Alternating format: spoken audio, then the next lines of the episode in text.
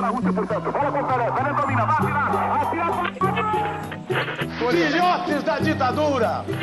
Nation Coast to Coast has brought you The War of the World by H.G. Wells. Vocês vão ter que me engolir! I have a dream.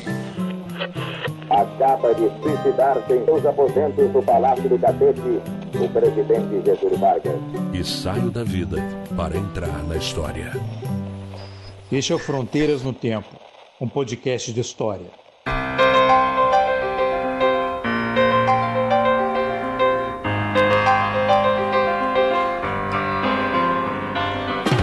Olá, aqui quem fala é o CA. Oi, aqui quem fala é o Marcelo Beraba. E você está ouvindo a mesma abertura pela 54ª vez do Fronteiras no Tempo. Podcast de história. Mas não tem problema, cara. Se é a mesma abertura. A gente... É, é, é o nosso bordão, né? É, lógico. É, não é agora que a gente vai mudar. Não, lógico. É importante. Mudaram pessoas- algumas coisas que o vídeo deve ter percebido, né? Há mudanças, há mudanças. Tem coisa que não precisa Há mudar. mudanças. É, tem- é, exatamente. A gente pode ser conservador para algumas coisas. Pode, não pode mudar tudo, cara. Porque senão, né, tira aquela sensação de conforto, assim, de estar falando, né, com uma coisa que você reconhece, né, a sensação de estar em casa. Então, por isso a gente mantém essa abertura, sei lá, uns 10 anos já. Ah, Beraba, estamos reunidos aqui hoje para falar sobre o quê? Hoje nós vamos pegar algumas conversas que eu e CA estamos tendo já há algum tempo. Nós construímos aqui um episódio para falar para vocês sobre um- uma situação, um tema que é, o- a gente vê como muito importante de ser tratado aqui com vocês. Como todos, né? Mas esse é porque tem uma, uma dimensão maior, assim, né? Nós vamos falar hoje sobre os mitos da escravização no Brasil. Brasil, não só no Brasil, né? Mitos sobre a escravização em geral, né, Cé? Exatamente, né? E esses mitos se refletem no nosso cotidiano, estão presentes entre nós nos dias de hoje e afetam diretamente a forma como nós compreendemos a história, na forma como nós criamos a nossa consciência temporal, a nossa consciência histórica e damos sentido para nossa vida no cotidiano, porque a história, uma das coisas que ela faz, né, é criar o que a gente chama de consciência histórica, a forma como a gente se enxerga no mundo enquanto sujeitos históricos. Todos Exato. nós somos sujeitos históricos. Isso. Então, a gente vai pegar esse tema, desconstruir os mitos da escravização. Desconstruir mitos dá para trabalhar com vários temas, né? Dá pra gente desconstruir muitos mitos. É uma coisa que a gente tem feito em muitos episódios aí também. No caso específico da escravidão, é para que a gente possa desvendar, no sentido de mostrar né, o que está por baixo de muitos lugares comuns e muitas formas que nós temos de olhar para esse passado que muitas vezes acabam camuflando uma série de problemas que são presentes mas que a gente não enxerga porque a gente tem uma visão estereotipada, mítica, né, dessas relações de produção escravista, do sistema escravista como um todo, né? Então daí que vem a nossa preocupação. A gente quer falar com vocês sobre isso para que vocês possam refletir junto com a gente sobre os impactos, as consequências, né, do sistema do regime escravista no Brasil e no mundo, né, atualmente. Exatamente, Beraba. Então, bora pro episódio, sem mais delongas. Sem mais delongas, vamos lá.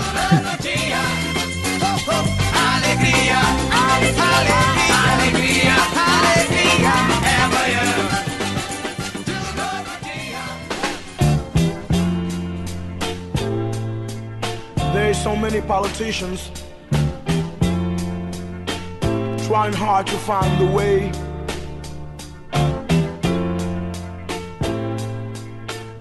Antes de começar o episódio, nós temos um recadinho, né? A sessão de recados, vocês devem ter percebido que ela virou esporádica, né? Mas temos um recado para dar para vocês, que é uma atividade que Beraba e eu vamos participar. Explica aí para o nosso ouvinte, Beraba. Nós vamos participar, nós vamos dar uma oficina no segundo curso de Introdução à História Pública, que é uma realização da Rede Brasileira de História Pública, né? História pública é um campo aí de, de atuação, de, de reflexão dos historiadores que tem crescido e nós vamos ter esse prazer aí, essa honra de dar uma oficina sobre podcast neste, nesse curso. É um curso que engloba uma série de atividades, palestras, mesas redondas, oficinas, né? tudo online, obviamente. Nós vamos dar nossa oficina no dia 26 de fevereiro, a oficina 12, que é a oficina de podcast. Nós vamos deixar o link aí no post para vocês fazerem a inscrição, caso estejam interessados. Né? Ele tem como público-alvo estudantes, pesquisadores de história, mas também pessoas interessadas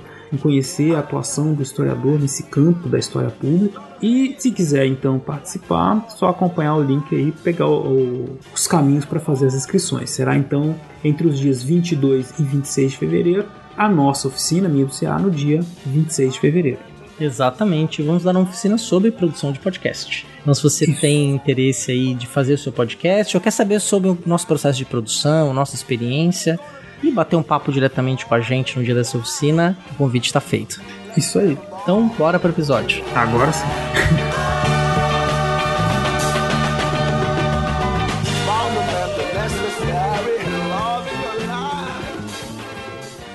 Com a fé de quem olha do banco a cena do gol que nós mais precisava na trave. A felicidade do branco é plena. A pedra em brasa e barranco, que pena. Se até pra sonhar tem trave. A felicidade do branco é plena. A felicidade do preto é quase.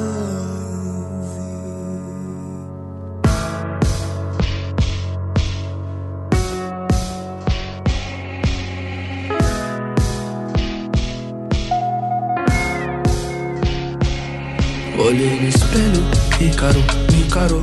Cuidado, não voa tão perto do sol, eles não aguentam te ver livre. Imagina te ver rei, o aponto ele quer te ver de algema. Pra dizer, ó, não falei no fim das contas esmalha. Escravização sujeitar um indivíduo ao jogo de outro. Essa escravização pode ser étnica, interna de uma mesma sociedade, econômica, de variadas formas. E a gente vai discutir um pouquinho sobre ela ao longo da história, não é mesmo, Beraba? Isso. A gente vai trabalhar aqui hoje basicamente com a escravização do período moderno, a partir do século XVI. Né? Começa no século XV, mas antes, né, CA, existe, existe um conceito, se você for olhar no dicionário, isso aí como você disse agora, né, o que, é um escravo, o que, que é escravizar, né, esse verbo, escravizar, né, que é que você trouxe aí. E existe até um, uma visão muito comum e é um dos mitos, né, que se tem de que escravidão é sempre igual, né? Escravidão é isso, porque você vai no dicionário, então você vai subjugar, tornar propriedade uma pessoa, né, por diversos motivos. Então, essa ideia de que a escravidão é sempre a mesma no tempo e no espaço, e de que ela sempre existiu, sempre existiu escravidão na história, é, um, de certa maneira, um dos mitos primordiais que a gente tem que desconstruir. Porque isso esbarra no trabalho fundamental dos historiadores, que é justamente de mostrar que as coisas não são sempre iguais no tempo e espaço, né? Elas estão sempre mudando. Exatamente. Não é porque às vezes nós damos o mesmo nome que é a mesma coisa ao longo do tempo. Não significa que a escravização praticada no mundo antigo, a gente chama de antiguidade, vamos pensar em Grécia, Roma, Egito, que é a mesma coisa da escravização moderna. Uhum. Ou a escravização no período medieval, que a gente chama de medieval, tendo como referência a Europa, mas a escravização em outras regiões do mundo, nesse período aí de mil anos, entre a idade que a gente chama de idade moderna e a antiguidade, ela vai ter características muito diferentes, né? E vai ter significados diferentes, tanto para quem era escravizado, quanto para quem praticava a escravização. É evidente que você pode encontrar paralelos entre esses regimes, assim, principalmente se você for pensar essa coisa da propriedade.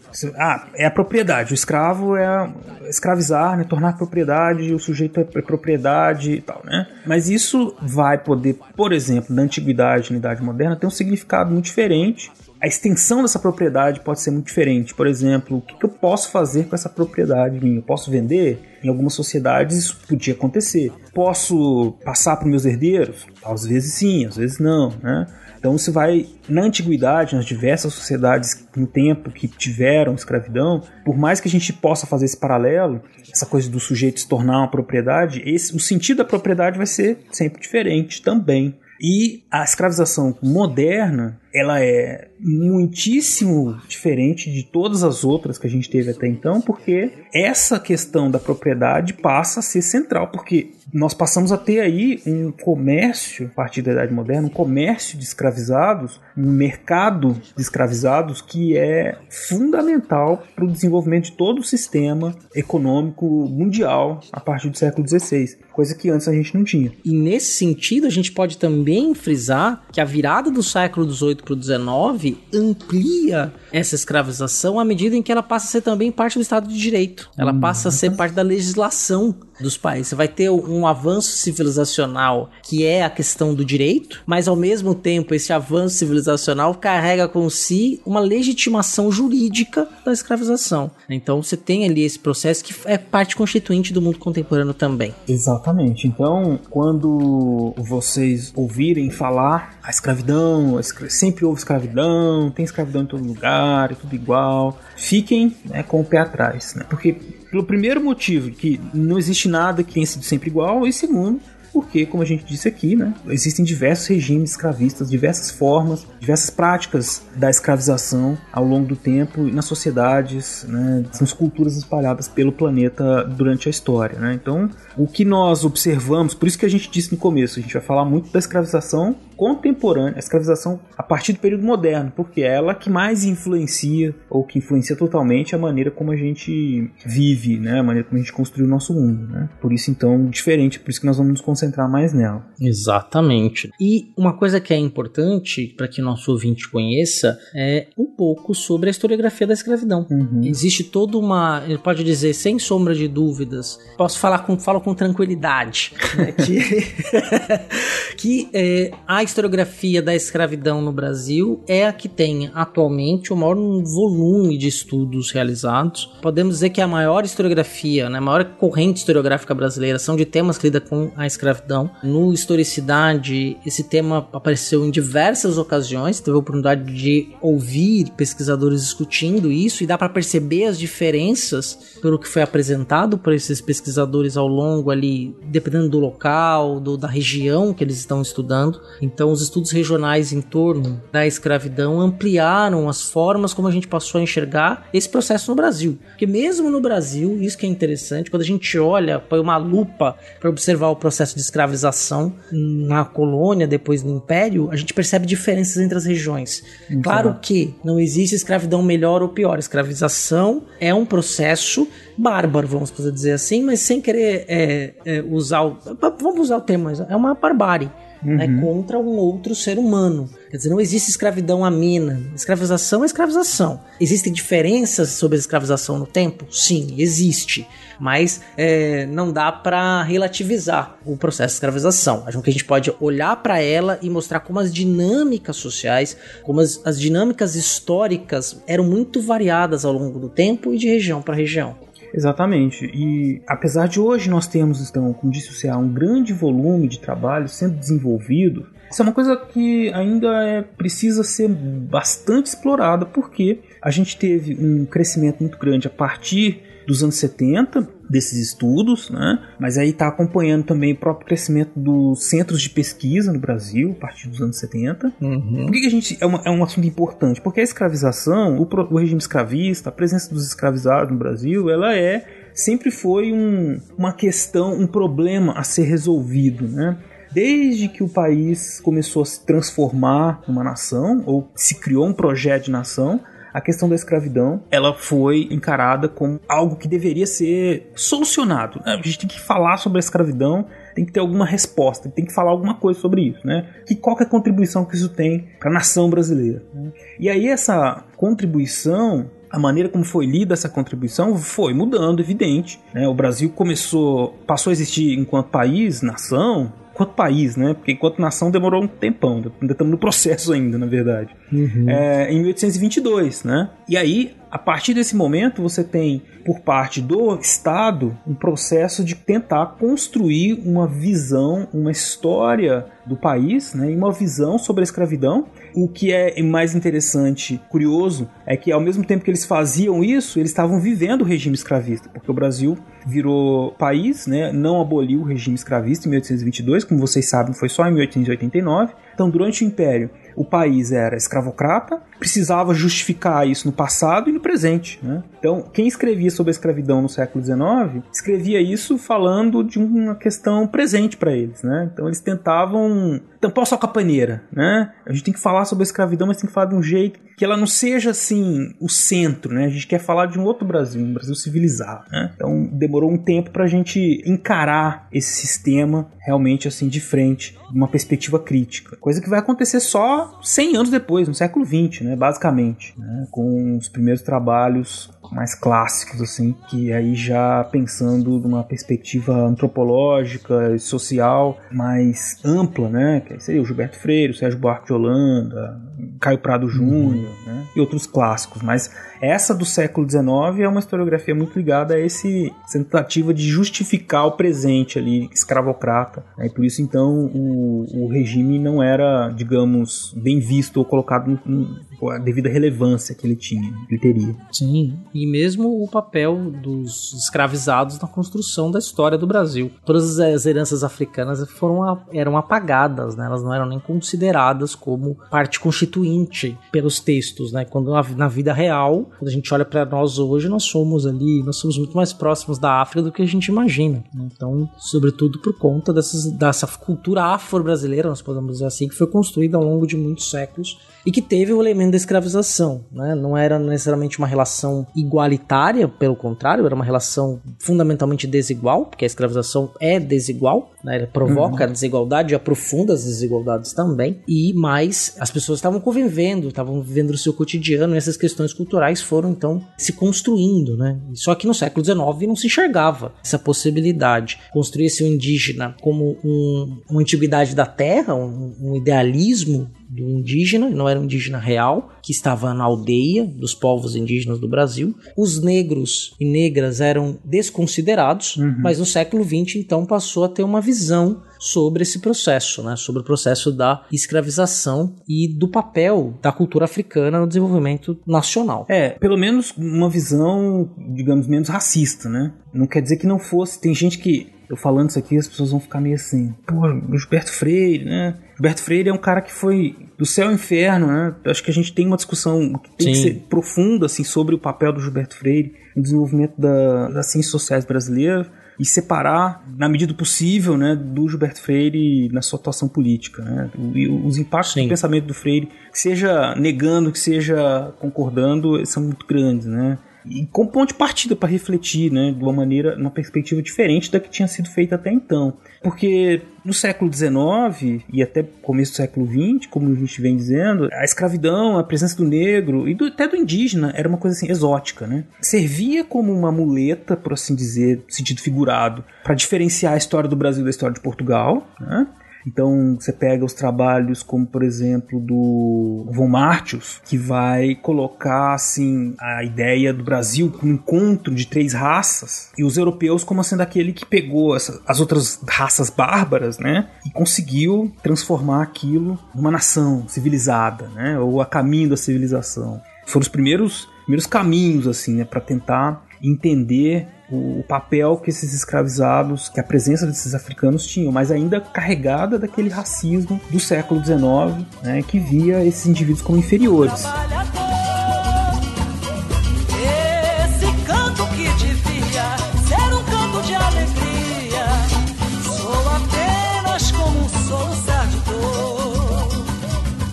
O Van Hagen que é outro historiador brasileiro do século XIX, ele vai, vai trazer coisas como, por exemplo, ah, a contribuição dos negros na cultura brasileira. Ele vai falar de por exemplo, metalurgia, culinária, influência na língua portuguesa, mas sempre com esse viés de uma inferioridade racial e uma contribuição menor, né? Porque é uma questão presente, você não vai ver ele falando assim da importância econômica, do papel que a mão de obra escravizada teve na construção de grandes riquezas. Isso não, isso não passava no horizonte de possibilidade de análise para ele, porque evidente, era uma coisa que estava vivendo ali, né? A escravização não era uma análise que para ele seria normal, não sei que ele fosse, né, aderir ao abolicionismo, enfim, alguma coisa assim, que era que ele tentava fugir no trabalho dele, né? Mas o, o, Gilberto Freire acaba sendo aí uma das principais referências depois no século XX, né? Para começar, des, ele desmistifica muito dessas coisas e cria outros mitos também, né?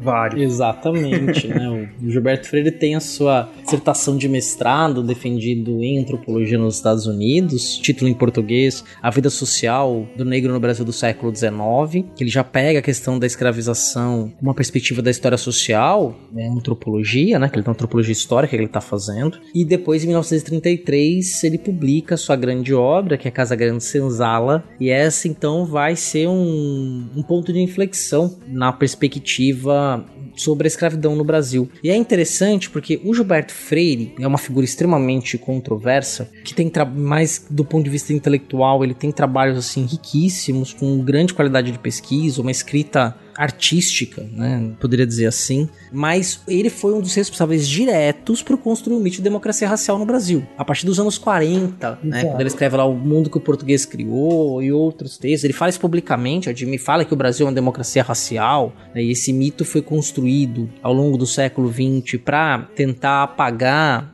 as consequências do longo período de escravização e da desigualdade gritante uhum. entre as populações brasileiras, né, entre as etnias presentes no Brasil. Mas em Casa de Senzala, ele está trazendo uma outra perspectiva, né? ele é um dos primeiros a colocar como é que o elemento negro no Brasil foi fundamental para se construir a cultura e o indígena foram fundamentais para se construir o Brasil. É claro que o português vai ocupar um papel ali de empreendedor, né? de, de talvez o mesmo papel central, mas, mas de certa forma é um papel central, mas não é um papel isolado, né? Quer dizer, porque o tempo todo ele está mostrando como as culturas locais e as culturas trazidas para cá dos africanos foram fundamentais para se construir o que ele vai falar de uma cultura sui generis, né? Claro que podem ter críticas dizendo que ele está olhando para o universo é, do Nordeste, das grandes plantações de cana, né? Da Casa Grande, da Senzala. É um ensaio mais aberto mesmo, né? Que depois os estudos mais específicos vão mostrar que essa dinâmica é um pouco diferente. Mas quando ele foi lançado, ele contribuiu para mudar a visão, né? O Manuel Bandeira tem um poema sobre o Casa Grande de Senzala, reconhecendo a grandiosidade da obra. Ela foi polêmica quando foi lançada, porque tem um capítulo da obra que ela fala sobre a vida sexual do negro, uhum. mas início dos anos 30, né? Quer dizer, então ele fala mesmo, assim, do falo, das práticas sexuais, de como isso se rolava entre a Casa Grande e a Cinzala, quer dizer. Nos anos 30 foi um escândalo total. Teve bispo que mandou queimar o livro.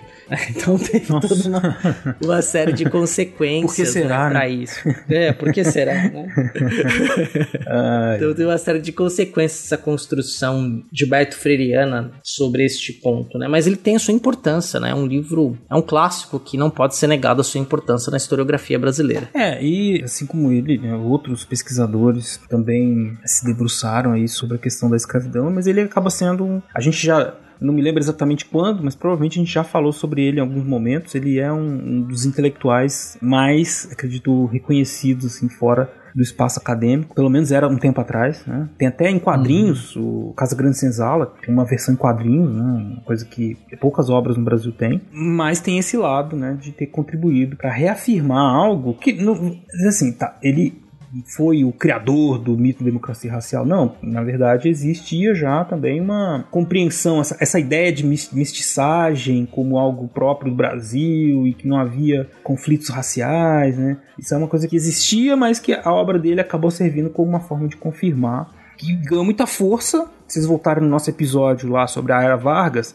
o episódio 3 da trilogia de cinco episódios. É... O Gilberto Freire está escrevendo na década de 1940, 1930, tá ali, a obra dele se expandindo na década de, 1930 para 40, e é justamente quando o governo Vargas começa a advogar uma identidade nacional baseada nessa ideia de democracia racial, essa ideia de uma junção de raças harmoniosa que deu origem a um país alegre que canta e dança, enfim, que é uma maravilha, né? Sim. E se você voltar nos nossos, aí sim, na nossa trilogia de quatro episódios. Não, são três mesmo, a trilogia de três episódios da ditadura civil militar, você vai perceber que essa visão freiriana foi incorporada nos livros didáticos de história durante o período também, né? O período do regime militar incorpora a ideia das três raças formadoras do Brasil, das suas misturas, do cafuz, do mamelu, quer dizer, é um negócio que está completamente hoje fora de, de padrão padrão, né? Não... E nesse episódio que se chama Mitos da Escravização, né? Esse mito é um dos mais fortes, com certeza, né? Essa da de que foi uma escravização branda, né? Uhum. Uma escravização doce, né? Sim. Em que os senhores escravos tinham uma relação harmoniosa e que não havia problemas graves, que um ou outro que era bagunceiro que resolveu fugir. E é interessante isso, Beral, porque quando você lê Casa Grande Senzala, você não vê essa docilidade toda, né? Quer dizer, a Não, docilidade essa que é aparece. Leitura, é uma leitura, é uma leitura mítica do, do Casa Grande Senzala, assim. É, de gente que não, não leu, leu, fala né? assim, não leu. Não, Casa Grande Senzala é um livro que só fala de coisa bonita. E eu não sei se estupro e um monte de coisa assim. Tem nada de legal nisso aí, cara. Assim. Sim, a, a marca da sífilis. né? ah. E muitas vezes essa docilidade era usada como uma estratégia de sobrevivência, né? Quer dizer, que tinha ali, que você tinha o senhorzinho que era amigo dos meninos da senzala e depois na vida adulta havia ali uma certa forma de, de resistência desse contato pessoal, dessa amizade, Uhum. né? Pra justamente amenizar a vida da escravização. Mas era uma forma de resistência, mas a violência não deixava de existir. Não. A violência estava presente cotidianamente, mesmo que não aplicada 100% do tempo, mas a, a marca da violência, a lembrança da violência estava sempre presente. A possibilidade do ato violento contra o escravizado. Sempre presente, cara. E essa situação, né, quer dizer, as pessoas reproduzirem, né, amenizarem o passado, né, em favor de uma leitura mais conciliadora, né, ela cala um fundo, assim, né, ela, ela é muito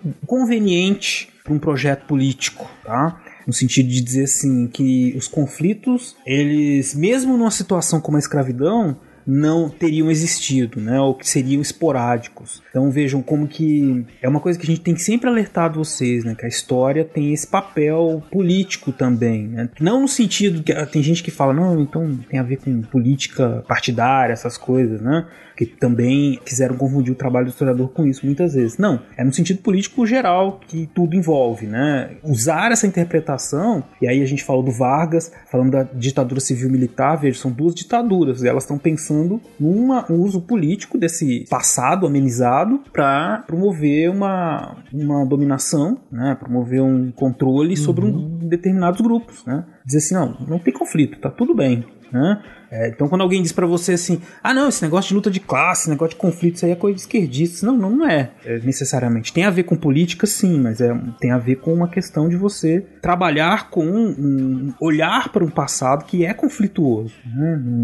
Nem tudo são flores, nunca foi, né? Porque aí você olha pro passado e pensa, não, no passado era tudo maravilhoso. Hoje em dia que é violento. Não, o passado também era violento. Também tinha um monte de conflito. Né? Os conflitos não nasceram agora, não começou agora. Sim, né? muito pelo contrário, né? Se a gente pegar, vamos dar um exemplo, vamos extrapolar um pouco. Se a gente pegar um pouco da nossa retórica política, isso foi muito visível, né? Nas eleições de 2018, mas um pouco antes mesmo, né? Muitas das soluções que a gente encontra no senso comum, ou mesmo em discursos de políticos no Brasil, é um discurso violento. Exato. É o discurso da obliteração do inimigo, do rival político, e mais do que isso, né? Da violência contra aqueles que estão marginalizados, não só o criminoso, né? Mas o marginalizado, né? Que a violência ela pode ser utilizada o tempo todo e sem restrição. Quando a gente fala de excludente de licitude, de licitude quer dizer, Uhum. você está permitindo que os agentes do Estado, que deveriam obedecer à lei, eles têm todo, obviamente, todo um trabalho, né? Existe toda uma questão do monopólio legítimo da força do Estado, mas quando você exclui,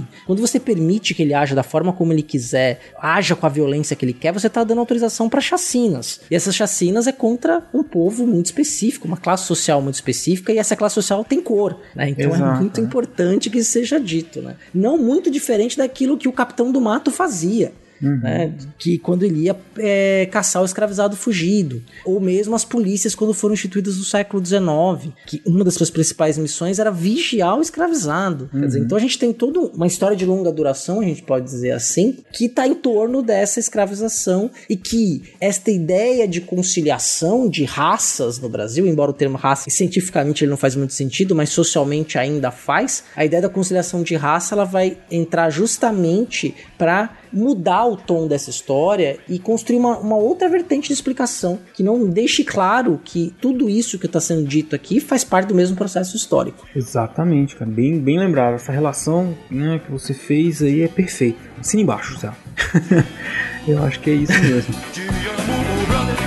Eu te amo, brother. Eu te amo, brother. Eu te amo, brother. Come on, come on, brother.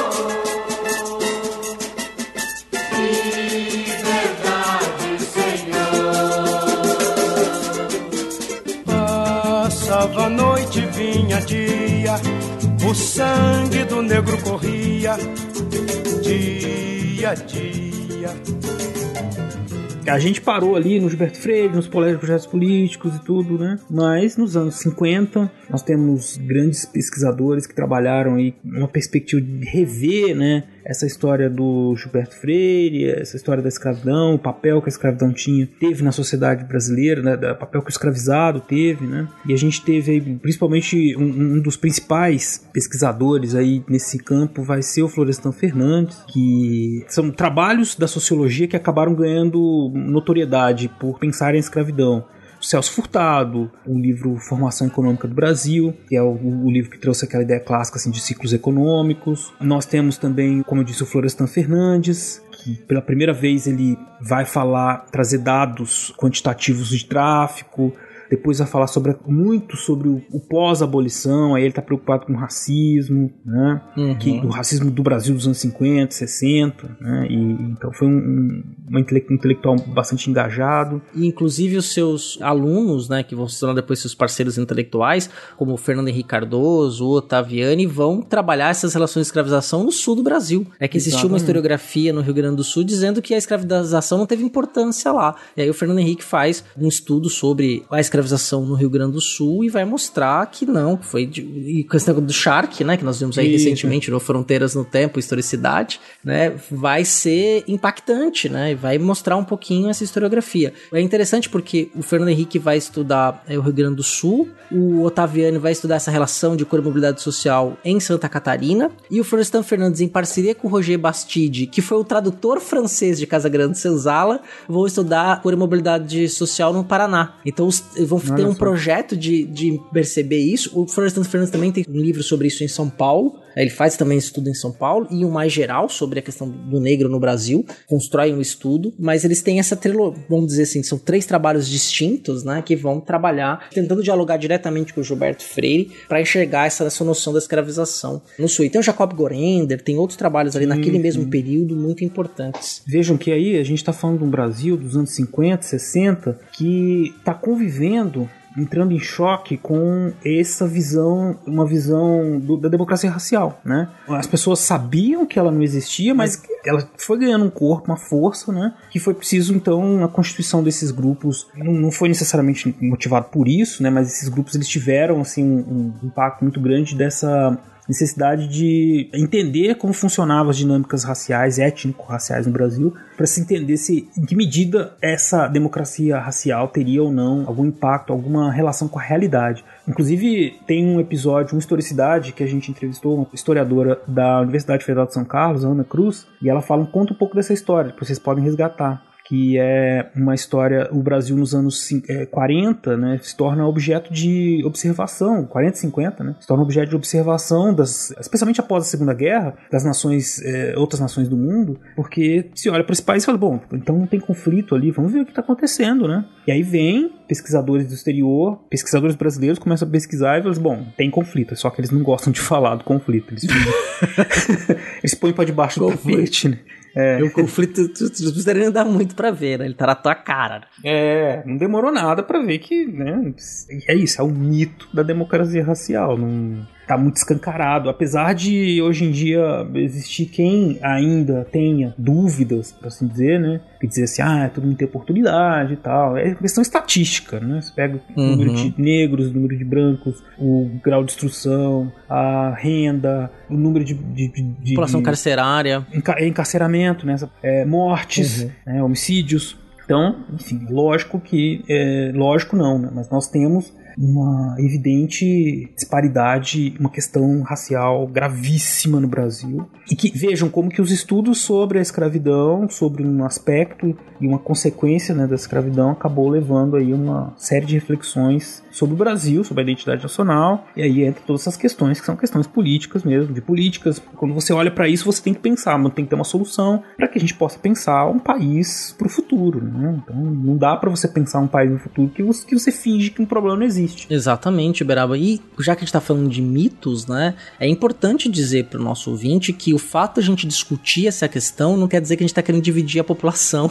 Né? não, não quer dizer que a gente quer criar uma divisão, né? Muito pelo contrário, quer dizer, a gente tem que resolver esse problema para ontem. É lógico. Né? Nós não podemos mais adiar a resolução desse problema socialmente. É nossa responsabilidade resolver este problema. Né? Nós temos que encontrar formas e soluções para ele. Não podemos mais viver assim, né? Quer dizer, a gente tá falando de 54% da população. Não, nesse aspecto é um problema que qualquer pessoa decente, dentro de qualquer espectro político, da esquerda à direita, uhum. eu digo decente, tá, gente? Sim, racional, né? É, não, qualquer pessoa decente, da direita à esquerda, sabe que esse é um problema que tem que ser encarado. As soluções vão ser diferentes, mas assim, não reconhecer o problema é gravíssimo, é indecente. Então, Sim. se você não. Exatamente. É um limite que eu falo assim pessoa decente da direita à esquerda. Se ela não reconhece, ela é indecente. E pronto. Com certeza, né? E as soluções diferentes, elas fazem parte da democracia. A gente vai Exato. tentar vai discutir, vai promover é estudos, lógico. vamos promover soluções e democraticamente a gente vai tentar promover soluções para elas. Né? Mas tem que ter, é. tem que se resolver. Fazer de conta que não existe, a gente já é campeão nisso há 500 anos. Né? Ah, com certeza. Jogar a poeira para baixo do tapete, né? Tapete. E fingir que isso não existe, né? Isso é um absurdo, né? É, enfim. Que é a mesma coisa de amenizar a escravização, né? Como foi tentado fazer durante praticamente todo o século XX, uma visão oficial, até mesmo uhum. estatal, paradidática, tentando ali amenizar um pouco o processo da escravização, como tentaram amenizar também a ditadura civil-militar no Brasil. Né? Quer dizer, tudo faz parte do mesmo pacote. Exatamente. Né? Aquele livro excelente da Lilia Schwartz, né? Todo mundo diz que não é racista, mas conhece alguém que é, né? Nem então, preto nem branco. Muito pelo contrário. É um livro da Lilia é. Schwartz. Né? Aí a gente desembocaria aí para uma outra linha, né, do papo aqui. Sim, e a gente já falou sobre isso em episódios remotos do Fronteiras um tempo, né, raça racismo no Brasil. Isso. Mas é interessante porque a gente consegue perceber como que o debate intelectual, viu, ouvintes, não é, às vezes a gente já acha que fica ali na estante e não tem impacto, né, mas tem, tem é, nosso trabalho ele fomenta uma série de reflexões que pode não ser eu escrevendo o trabalho e aí isso vai ter um impacto e muita gente vai mudar. Não, isso vai se transformar depois em debates nos movimentos sociais, depois em políticas públicas, né, em debates públicos amplos. Então, isso mostra a importância das ciências humanas como um todo, porque isso é estudado pelas ciências humanas, ciências sociais né, essas questões, esses problemas que são identificados e interpretações que são construídas dentro das ciências sociais, especificamente da história. Uhum. E aproveitando isso, né, para a gente retomar o que a gente estava discutindo, então nós começamos a falar lá da, dos anos 30, 40, plano dos anos 50, 60 e se prolonga dos anos 70, mas essa historiografia que a gente está dizendo, né, se a do Gilberto Freire sofreu uma crítica, a gente pode dizer que essa historiografia é produzida pela sociologia, é, e também alguns historiadores vão trabalhar nisso, nessa linha também, vai sofrer algumas críticas que foi chamada da coisificação do escravizado. Né? Quer dizer, que pega a escravização de uma forma ampla, né? como conceitual, e não, não foca, né? e aí é muita questão do historiador, né? da singularidade, que a gente gosta, né? de que nós, como vamos observar, singularidade no tempo, uhum. né? dos uhum. eventos singulares, vamos olhar para ela, e quando nós fizemos esse movimento, isso vai começar a acontecer no Brasil, uma ampliação dos programas de pós-graduação, centros de pesquisa pelo Brasil inteiro, a gente começa a formar mais mestres, doutores em história, e pesquisadores, historiadores profissionais, pesquisadores. Os cursos de história vão se espalhando pelo Brasil, vamos formando historiadores, professores também. Isso vai ampliando também o conhecimento sobre o tema pelo Brasil inteiro, os seus interiores, né? Então a gente vai perceber que esses trabalhos eles não perdem a sua importância, mas vai passar a ter um olhar para esse processo histórico mais detalhado, mais específico. E aí uhum. pegando aspectos sociais e culturais. Por um motivo muito óbvio, ouvinte. Não, não, mentira, não é tão óbvio assim. Mas é porque que acontece? Com o aumento do número de pesquisadores e a profissionalização do trabalho do historiador, no, no sentido assim, das pós-graduações estarem aumentando, os historiadores passam a investigar as fontes históricas, né? Não quer dizer que antes não existia fonte, que era uma coisa. Não, mas antes você tinha uma interpretação mais ampla, em trabalhos ensaísticos com poucas fontes, né? E aí nós passamos a trabalhos muito específicos, monográficos, né? Então o sujeito ele vai lá no arquivo público da Bahia, né, em Salvador, e começa a investigar uma série de documentações que estão tá ali, por exemplo, de, de, documentos de compra e venda, certidões de batismo, certidões de nascimento, inventários, inventários pós-mortem, testamentos, tudo isso traz uma série de informações, listas nominativas, né? tem uma parte da demografia histórica, que é essa de você olhar assim o movimento das populações e criar uma história, criar dados sobre o passado, né, a partir dessas listas, que criou uma série de interpretações sobre a escravidão que até então a gente não tinha, né? A gente pensava muito no, até aquele momento, uma escravidão, um processo de escravização muito amplo, assim, que é mais ou menos um pouco o senso comum que a gente tem, assim, uma, coisa homogênea. Ah, a escravidão é a mesma coisa, né? Aí pensa na plantation, né, que seria lá o, o escravizado que trabalha no, no, algodão, no café, é, na cana principalmente, né? Então, um mesmo modelo, né? E o que, que esses estudos a partir dos anos 70 foram mostrando? Não, que esses indivíduos escravizados trabalhavam em muitos lugares diferentes e que a escravidão estava presente em todos os locais, porque tem alguns locais que isso é mais evidente, outros menos, né? E isso dava a impressão assim, bom, aqui a escravidão não foi importante, né? Então você tem uma história oficial de algumas regiões que fala assim, não, aqui a escravidão não foi importante. Não existe isso, né? A escravidão esteve presente em todos os locais, em todas as relações, né? É algo que estava, e eu diria, isso eu, Marcelo, eu diria que ainda está presente no nosso cotidiano quanto relações de trabalho, relações sociais, relações culturais, enfim.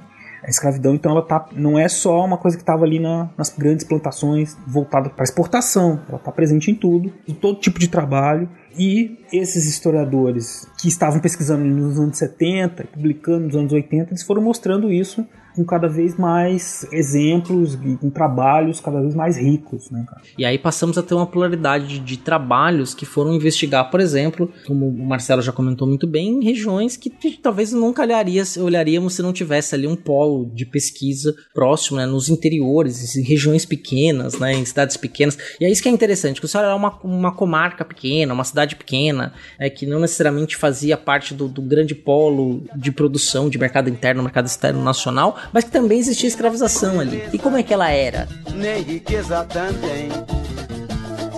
Tem é um bocado de povo esquecido, representando o inferno colorido. É diferente da, da escravização da plantation, a escravização de Minas. Né? Às vezes é o, o senhor de poucos escravos que está presente ali, mas Isso. existia. A escravidão era parte constituinte dessa relação, dessa sociabilidade, né? Então a gente não pode ignorar isso. Então isso é importante. Uma das coisas que a gente tem que olhar para ela é a escravização. Ela é um processo que vai se mantendo é, ao longo de todo o período colonial e também no período imperial. Primeiro, porque era uma das principais fontes de riqueza, era uma das principais formas de circulação do capital. Sim. A comercialização de escravos talvez com certeza deu mais dinheiro do que o ouro extraído das regiões de Minas, do que a Exato. cana de açúcar plantada e colhida no Brasil. Com certeza. Né? Quer dizer, a escravização foi o que mais deu dinheiro nesse processo. Ele era um processo econômico completo em si. Uhum. Né? Um lucro absurdo, né? Eu acho que é um dever moral dos historiadores falar disso a todo momento. Grande parte das riquezas que se formaram ali a partir do século XVI, você deve pensar assim, nossa, mas está muito longe, né? Não, não está tão longe assim não. Existem ainda grandes fortunas que são originárias do tráfico de escravos. Né? Uhum. Grandes fortunas foram construídas a partir da escravização, que seja direta com a exploração do tráfico e exploração da mão de obra escravizada, ou mesmo indireta de gente que conseguiu de alguma maneira oferir lucro a partir daquele sistema que é um sistema global, mesmo que não esteja presente na prática assim em todos os lugares, mas que numa perspectiva geral a gente pode olhar assim como tem aquela, aquela comparação do rio chamado Atlântico, né, do, do Alberto da Costa Silva. Do Alberto da Costa Silva, né? Pensando que no Oceano Atlântico você tem a partir desse processo de escravização né, de um, um sistema muito grande que liga de maneira muito forte a África, as Américas e a Europa. É uma, uma coisa que tem impacto em todas essas regiões, um tipo de atividade que tem impactos variados né, em todas as regiões. E foi fundamental. Né? Aí existe um debate né, entre os historiadores e aí a gente veio contando essa história assim, da historiografia, do que os historiadores falaram sobre a escravidão. Daqui por diante a gente vai falar muito dessa perspectiva mais atual, né? Dos anos 70, uhum. 80, né? Só para vocês ficarem localizados. Mas existe um debate assim, do impacto das, que a escravidão tem sobre a formação do capitalismo. Ainda é algo que está sendo por, por um bom tempo a gente imaginou é, é, que existe, evidente, uma relação, Uhum. e aí o que a gente está tentando medir é exatamente qual que é essa relação, se ela é tão grande quanto a gente imagina, ou se ela é dividida em outros fatores né, que explicariam a expansão do capitalismo, especialmente a partir do século XVII na Inglaterra. Né? Um capitalismo financeiro, industrial depois. Né? Então tem uma série de relações com a escravidão, com o sistema escravista que a gente pode fazer, que estão sendo feitos ainda né, pelos historiadores da era moderna. Inclusive, Beraba, quando a gente pensa nessa questão da historiografia, a gente tem contribuição até mesmo de historiadores de outros países que vivem no Brasil, como o estadunidense Stuart Schwartz, que nós chamamos de brasilianistas. Foi um projeto político-acadêmico dos Estados Unidos da América de enviar historiadores, sociólogos, antropólogos para a América Latina para entender as sociedades historicamente e sociologicamente da América Latina como um todo, e muitos deles vieram para o Brasil. Havia um incentivo acadêmico para isso, Uhum. como por exemplo o Stuart Schwartz. Stuart Schwartz também se dedicou ao trabalho da escravização. E tem uma coisa que é bem interessante que reforça o que a gente está dizendo, é que, por exemplo, é uma curiosidade interessante. O processo de libertação de escravizados acontecia desde o século XVI. Obviamente que era, era uma forma de resistência, havia uma série de negociações, de lutas. Mas uma coisa que o Stuart Schwartz chama atenção, é, são duas coisas que ele chama atenção. A primeira é que normalmente o africano quando chegava aqui, esse nunca era liberto. Então chegou, veio alguém da Costa do Ouro ou de Angola, chegou escravizado aqui, ele passava sua vida inteira como escravizado, raramente era liberto. Libertava-se normalmente aquele escravizado nascido na terra, nascido na América portuguesa. E um outro detalhe interessante, normalmente essa libertação era feita de mulheres. As mulheres eram mais libertas do que homens. Olha que coisa interessante. Você para pra pensar, num regime escravista, vale mais a pena você manter mulheres escravizadas porque elas podem gerar filhos, né? Pensando assim de uma forma bem escrota historicamente, né? Gerar filhos e aí gerar mais escravizados. Você não precisa comprar um escravo novo, porque já nasce um escravo daquela escrava que você comprou. Aquela pessoa que você escravizou, ela não é escrava, ela é escravizada, daquela mulher escravizada. Então a- o bebê escraviz, já nasceria escravizado. Só que tem alguns detalhes que vão mostrar, por exemplo, e aí obviamente que é, a gente teria que ver se isso acontece em todas as regiões, que ele vai falar, por exemplo, que você tem um número de mulheres libertas maior que de homens, já não vindos da África de primeira geração, mas de segunda geração. E aí a tese dele é que o próprio sistema de tráfico e o sistema de negócio da escravização era o principal dessa reposição, não necessariamente por nascimento. Então você tinha todo um processo comercial que vinha do tráfico que suplantava a necessidade de você gerar escravizados de forma orgânica, biológica, vamos dizer assim. né? E, e além do que, o tráfico era dava muito dinheiro, né? Era mais barato, era melhor, mais fácil manter o sistema se retroalimentando ali, pensando numa manutenção de uma relação de compra e venda, do que pensar em outras situações. Mas isso foi mudando também. As justificativas para a escravidão, que elas vão assim do, do religioso, elas vão se racionalizando durante o século XVIII e XIX, né? No sentido de dizer assim, não, que existe um- uma forma de, de inferioridade, né? Que vai tornando justificada a exploração, a, ma- a manutenção como cativos daquelas pessoas. E você tem, por exemplo, casos no século XVIII, que aí o, o pensamento iluminista está mais presente. Nas colônias francesas e inglesas eram escritos manuais, manuais agrícolas, que orientavam os senhores escravos na gestão dos seus indivíduos escravizados. É uma leitura interessante, ainda que cruel de ser feita. A maneira como eles pensavam em criar estratégias para que aquele indivíduo produzisse mais. Então, por exemplo, você fazer com que ele tenha família, por exemplo. Né? Ter família era uma forma que alguns desses manuais diziam como uma maneira de fazer aquele indivíduo ficar mais manso, por assim dizer, né? Deixar ter uma família, ao mesmo tempo promover alguns cuidados. Uma tentativa de humanizar, mas eu ponho muitas aspas nesse humanizar, porque é impossível, Uhum. o sujeito continuava escravizado. Mas durante o século XIX, do 18 XIX, isso foi sendo pensado como uma forma de gestão de trabalho. Eu preciso que eles trabalhem e produzam mais, então eu vou fazer com que eles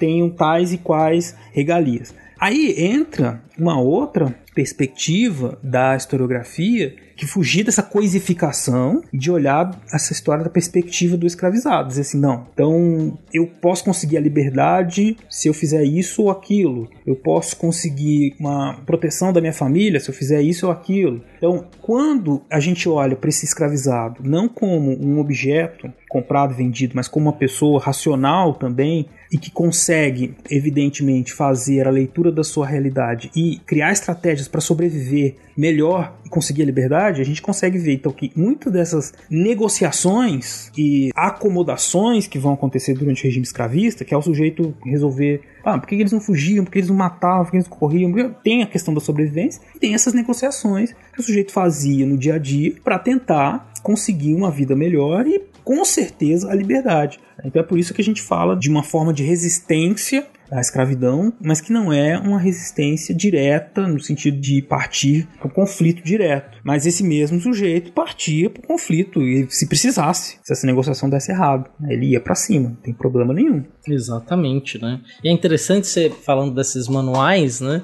No Brasil, no século XIX, nós vamos ver muito eles publicados na imprensa, versões É. nacionais do manual. Desde o começo do século XIX, eles já começam a aparecer na imprensa como uma forma de racionalizar as relações de trabalho e aí você aproveitar melhor, né? Introduzir máquinas para reduzir a necessidade, de diminuir a quantidade de mão de obra escravizada ou otimizar o trabalho dos escravizados no campo. E, ao mesmo tempo, né? Isso foi só um detalhe, mas o que o Marcelo fecha falando que é muito, muito interessante, muito importante, que quando essa historiografia passa a olhar para a perspectiva do escravizado, um novo mundo, um novo universo sobre essas relações passam a se abrir. Essas pessoas, elas não estão lá passivas na relação. E aí, é uma coisa muito interessante, a gente vai voltar nessa temática, né, que é importante, uma coisa que a gente ouve falar muito, né, que os homens caucasianos, vamos dizer assim, os homens brancos, o europeu não tem culpa da escravização, porque já havia escravização na África. Ah, sim. Então não há culpa do europeu, do brasileiro atual pela escravização, porque isso já acontecia lá na África, não é mesmo, Beraba? Ah, pois é, então, isso é um, outro grande mito, né?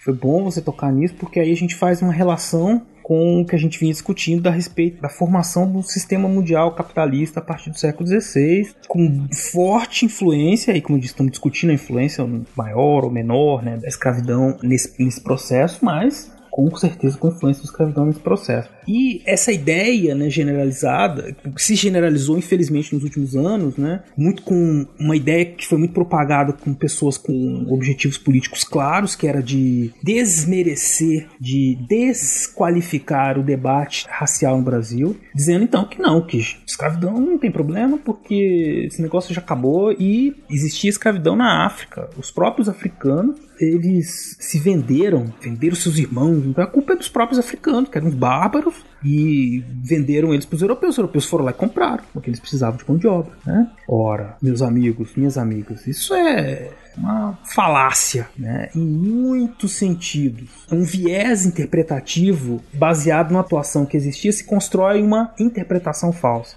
Existia escravidão, existia migrações obrigatórias de populações na África por conta de guerras, por conta de escravização antes dos europeus. É evidente que existia. A questão é, e a gente disse isso no começo do programa, é a mesma escravidão mercantil que os europeus implantaram na África a partir do século XVI? Não. né? O processo de captura, o processo de comércio de escravizados que foi tomando conta de diversas regiões da África, da África Central especialmente, a partir do século XVI, foi extremamente deletério, extremamente, né? porque desestruturou uma série de relações tradicionais, comerciais, mesmo de relações escravistas que existiam antes, deu um novo significado a todo o processo. Então você tinha europeus que fustigavam, que instigavam guerras tribais para justamente conseguir capturar os derrotados, né?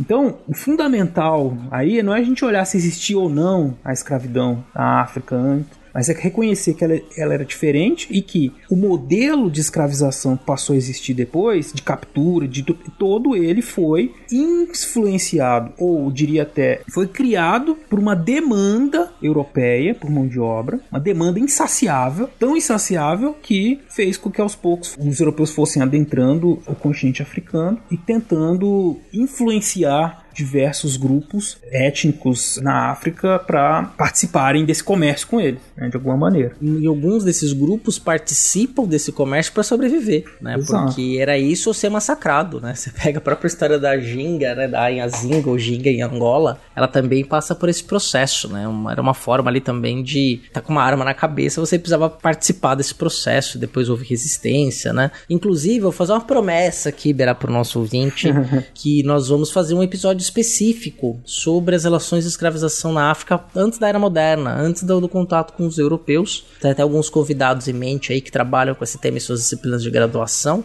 Tem dois sidecasts muito interessantes, eu participei dessas gravações também, o link vai estar no post sobre a história da África. Nós falamos bastante nesses episódios sobre esse processo de escravização no continente africano, mas o ponto central que a gente quer trazer aqui, o Marcelo acabou de falar, que é justamente que o fato de já existir escravização na África não quer dizer que era o mesmo processo de escravização. Era escravização? Era. Era ruim? Era, mas não é igual. Não é passar pano para a escravização anterior, quer dizer, não é a escravização europeia era maligna e a africana era boazinha. Não, não é isso que a gente tá querendo dizer. Que fique claro isso, né? É. Mas que é um processo social diferente, é um processo histórico diferente. Você tinha, por exemplo, na rede transsaariana de escravização, de navegação pelo deserto, que muitas eram escravizadas, que iam levadas para os haréns dos sultões na África otomana, por exemplo, né, do norte da África, e porque muçulmano escravizava muçulmano. O escravizado não era uma propriedade individual, ele era coletivo, né, e muitas vezes ele era reincorporado, ou era incorporado naquela sociedade a qual era submetido como escravizado.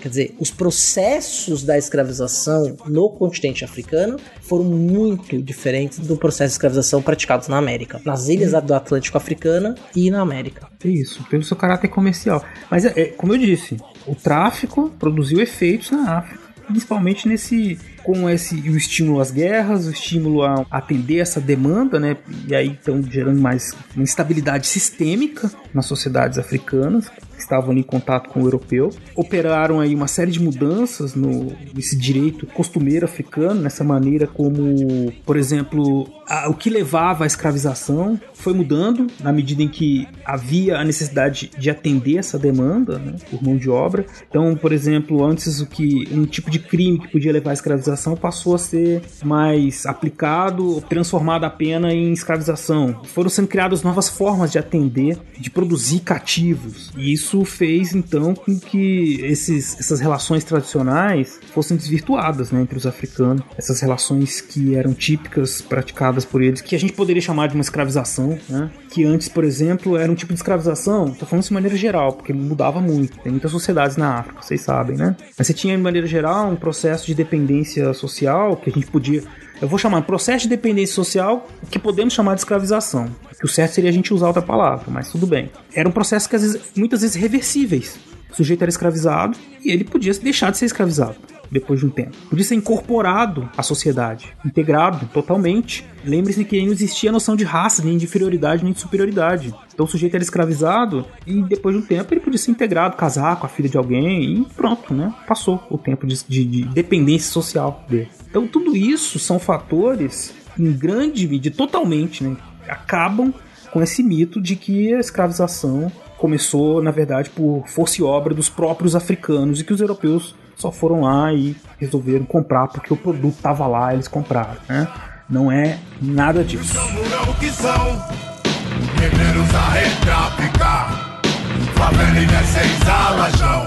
bomba relógio prestes a.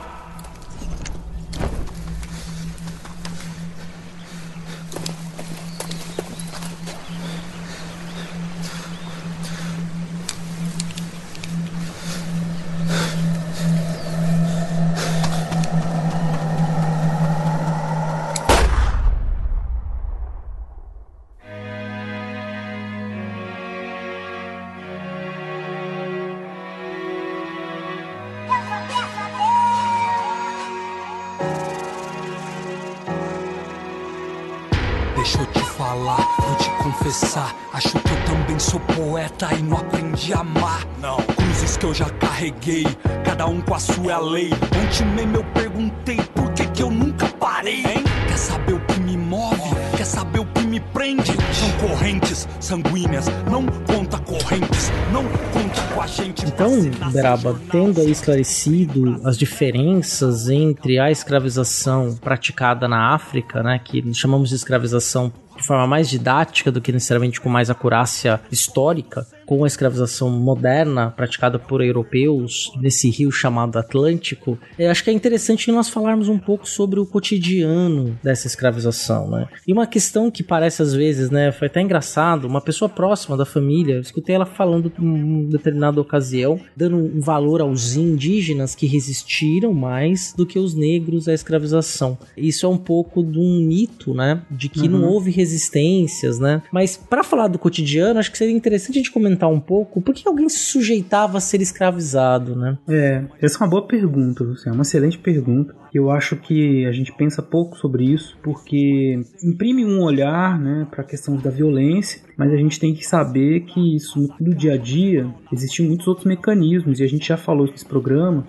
de alguns deles, né, outros mecanismos que faziam com que o sistema escravista se mantivesse, se reproduzisse. Ele é assim, na essência ele é violento, claro, né? De violência de todas as formas, mas ele possui também, e aí não no sentido de ser mais brando nem nada, mas ele possui diversas brechas, diversos espaços de negociação. Existe uma dinâmica que é da negociação e do conflito, que os historiadores, a partir dos anos 1980, deram maior ênfase quando eles foram passar a estudar fontes, por exemplo, como os processos criminais, que traziam os escravizados que eram julgados por assassinato ou brigas, às vezes contra livres, libertos, às vezes contra os seus próprios senhores. E aí, a partir desses processos criminais, foi possível encontrar diversas estratégias desses indivíduos na sua luta cotidiana contra a escravidão, na resistência contra os abusos da escravidão. Então, mais ou menos funcionava da seguinte forma: o sujeito ele tinha no dia a dia uma série de tarefas, ele era com o tempo condicionado a fazer aquelas tarefas, porque senão ele ia sofrer uma série de violências, né? E aí ele precisava sobreviver, e aí ele percebia se eu tiver este comportamento, eu posso conseguir algumas vantagens. Se eu não adotar esse comportamento, pode ser que eu seja punido.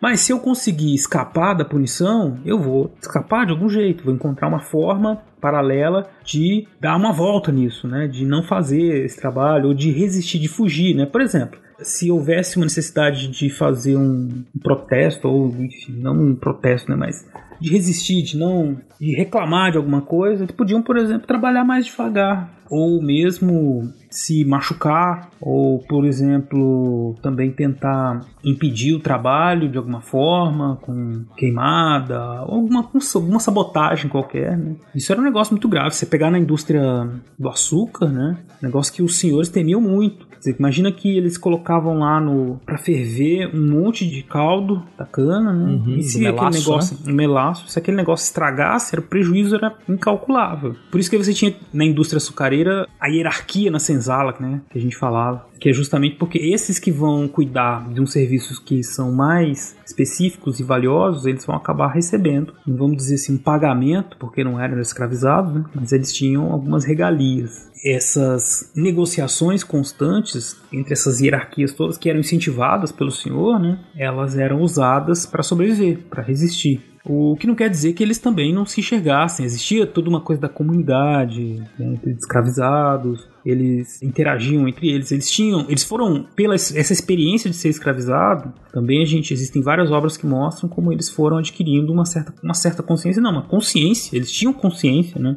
do seu papel de escravizados. Uns tentavam fugir ou fugir no sentido assim de não ser mais escravo conseguir a liberdade, comprar a liberdade ou fugir mesmo para os quilombos. E muitos deles caminhavam por dentro do sistema e encontravam formas ali dentro daquele sistema de sobreviver e de conseguir algumas vantagens, né? Sobreviver melhor até chegar, evidentemente, à liberdade, que era o sonho tão desejado, né? Sim, no século XIX, organizações para libertação, compra de alforria vão ficar cada vez mais evidentes, né? Forma de resistências na qual se juntavam para comprar as suas alforrias. Né? É era uma das muitas outras formas de resistência à situação de escravização. Havia ali um controle social em relação à própria questão da escravização. O próprio o banzo, né, de certa forma, era um adoecimento mental, vamos dizer assim, mas não deixava de ser também uma forma de resistência. As fugas para a formação dos quilombos, né? E uma coisa que é bem interessante, Beraba, que nós podíamos falar aqui para os nossos ouvintes é esclarecer o que é, que é um quilombo. Tá ah, aí na boca, muitas, uhum. ah, a comunidade quilombola, e muitas vezes as pessoas não sabem, né, o que é um quilombo. Ah, quilombo, ele é um, uma entidade, é uma instituição, eu diria assim, histórica brasileira muito importante. Tem um sentido hoje em dia político, dentro daquela discussão toda que a gente fez, né, de, pensar, né, no, nas consequências do sistema escravista, do sistema de exploração e da resistência a tudo isso no mundo atual. Então, o quilombo ele tem um sentido muito especial hoje em dia nesse aspecto de representar um ajuntamento, uma identidade entre os povos chamados povos da diáspora, os povos descendentes dos que foram escravizados, né? Então, tem até o verbo aquilombar-se, né? Então é você se juntar ali com os outros, os outros negros, né, e promover ali um espírito comunitário. Então tem esse sentido muito especial e tem uma questão histórica, um, é um conceito histórico, por assim dizer, né, um tipo de agrupamento que tem uma história muito grande. O que é interessante é que ela não, se você volta na documentação até o século XIX, não era muito usada a palavra quilombo. Ela era era mais usada a palavra mocambo. Quilombo tem uma relação com uma estrutura militar que existia em Angola, né, que foi transportada para cá. Foi, na verdade, foi um nome que os portugueses deram para aquelas é, grupamentos de africanos fugidos. Eles viam acontecendo em Angola, uma coisa parecida, e falaram, bom, aqui é um, é um quilombo, né? Então isso começou a aparecer na documentação portuguesa lentamente, porque até o século XIX ainda era muito comum o nome Mocambo. Né? Esse nome era muito mais comum do que Quilombo, apesar de hoje em dia a gente falar de Quilombo. E é um fenômeno de toda a América Negra. Né? Tem essa mesma estrutura de fuga e, e, criação de uma comunidade, tem na América Central, né? tem de norte a sul no Brasil, centenas, uhum. centenas de quilombos. Então é um, um espaço, e é lógico, aí a gente tem mais famoso deles, que é o Quilombo de Palmares, que nós temos um episódio específico para falar sobre ele, que é o episódio qual mesmo? Ah, é o. Opa! Vamos oh, ter que fazer a mágica do editor aqui. Pegadinho. Pegadinho. Eu não lembro, mas é o episódio é 30, sobre o zumbi dos palmares, né? É, eu acho que é 30, então. É o 30? Vamos ver, vamos Pera consultar aí. aqui. Fronteiras do Tempo, Zumbi dos Palmares. 36, um quase. 36, ó, foi mais rápido do que eu, então, hein, Beraba? Tá vendo? Era 30. É engraçado, né? né? Que assim, a gente não tem, tem um número aí razoável de episódios, né? Mas a gente não lembra o número. A gente, obviamente a gente lembra o tema, lembra o que nós falamos no episódio. E sobre essa questão quilombola, Beraba, você me permite, eu vou fazer uma ponte com o tempo presente, né? Uhum. Quando as pessoas fugiam, elas formavam aí os mucambos, que hoje nós chamamos de quilombos, que eram comunidades ligadas a uma propriedade, a um território, a uma terra, né, na qual ali então criavam-se comunidades, formas de resistência, de sobrevivência e de laços comunitários muito fortes. Então você pensa assim, pessoas que foram privadas da liberdade, foram trazidas para cá como escravizadas ou nasceram escravizados, quer dizer, não foram pessoas que não tiveram oportunidade de batalhar por algo melhor. A política pós-abolição da escravatura não contribuiu para que os ex-escravizados fossem incorporados na sociedade, muito pelo contrário, houve uma grande política de exclusão pode dizer assim, a exclusão como algo praticamente oficial no Brasil durante um bom tempo, né, sobretudo na Primeira República e depois em outros processos. Só para você ter uma ideia, e vai ter o, o link no post, eu estou acessando os dados da Comissão Pro Índio de São Paulo,